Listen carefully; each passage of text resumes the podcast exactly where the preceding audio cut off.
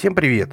Сегодня 24 февраля 2009 года. Вы слушаете 10 выпуск подкаста «Заметки и мыслишки». С вами Серуф.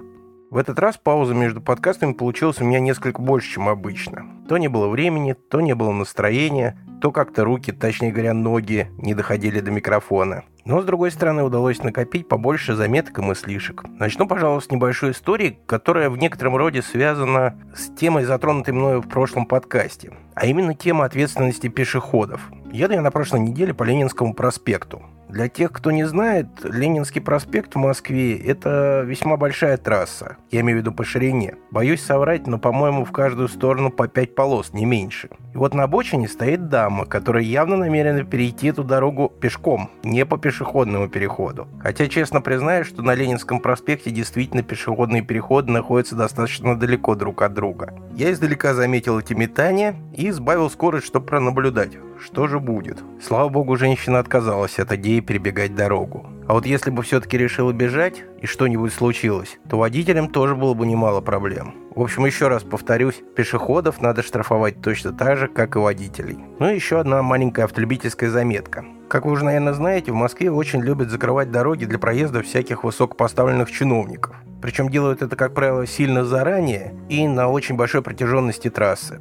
И вот как-то вечером, возвращаясь на днях домой, я попал под такое перекрытие трассы. Ну, я, конечно, немножко расстроился, потому что неизвестно, сколько простоим, а мне нужно было встречаться с другом. Минут через 10 стояния в этой пробке народ потихонечку начинает возмущаться. Изредка слышно какие-то побикивания одинокие, но постепенно народ начинает друг друга поддерживать. Сотрудник ГИБДД, который перекрыл движение, начинает как-то нервно ходить туда-сюда, изредка поглядывая на сигналящие автомобили. Через некоторое время с мигалками и сиренами пролетает кортеж. И тут народный гнев проявляется на полную мощность. Все автомобили, которые стояли в этой пробке, ну или, по крайней мере, мне так показалось, начали протяжно и постоянно гудеть. И гудение это продолжалось до тех пор, пока сотрудник ГИБДД очень быстро не прыгнул в свою машину и не уехал вслед за кортежем. Вот так относятся обычные автолюбители к машинам с мигалками. И в завершение автомобильных тем возник у меня такой вопрос. Пробок в Москве стало меньше из-за кризиса или из-за того, что чайники боятся выезжать на улицу в зимний период?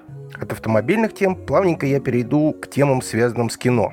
Вчера днем в записи посмотрел церемонию вручения Оскара. Честно скажу, правильно сделал, что смотрел в записи. Ночью бы я этого шоу вынести не смог. Единственным, за кого я болел, это была студия Pixar, которая выпустила шикарный мультик «Валли», и он вполне заслуженно получил своего Оскара в номинации «Лучший анимационный фильм». Остальные фильмы-номинанты и победители мне как-то не удалось посмотреть, поэтому я, наверное, их обсуждать не буду. Ну, по крайней мере, пока. Еще маленькая заметочка из киношной тематики.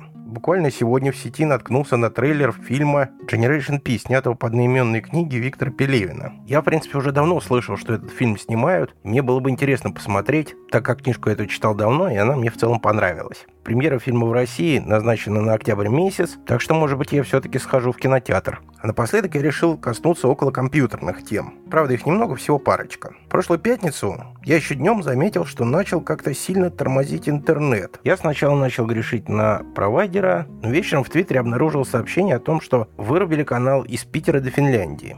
Очень давно была похожая ситуация, но тогда были каналы другие, не так, как сейчас. И я даже не предполагал, что в нынешнее время отключение одного канала может привести к подобным последствиям. И последняя на сегодня заметочка. Буквально перед записью я скачал новую бета-версию браузера Safari. Привлекли меня заявленные более 150 нововведений. Пока, конечно, изучить все 150 не успел, но парочку нововведений уже испытал. Пока все нравится, ну а дальше посмотрим. На этом я, наверное, буду заканчивать этот выпуск. Напоминаю, вы слушали подкаст «Заметки и мыслишки». Оставляйте свои комментарии. Кстати, о комментариях. К девятому выпуску я получил первый отзыв. Спасибо большое Юлии за хорошие и теплые пожелания.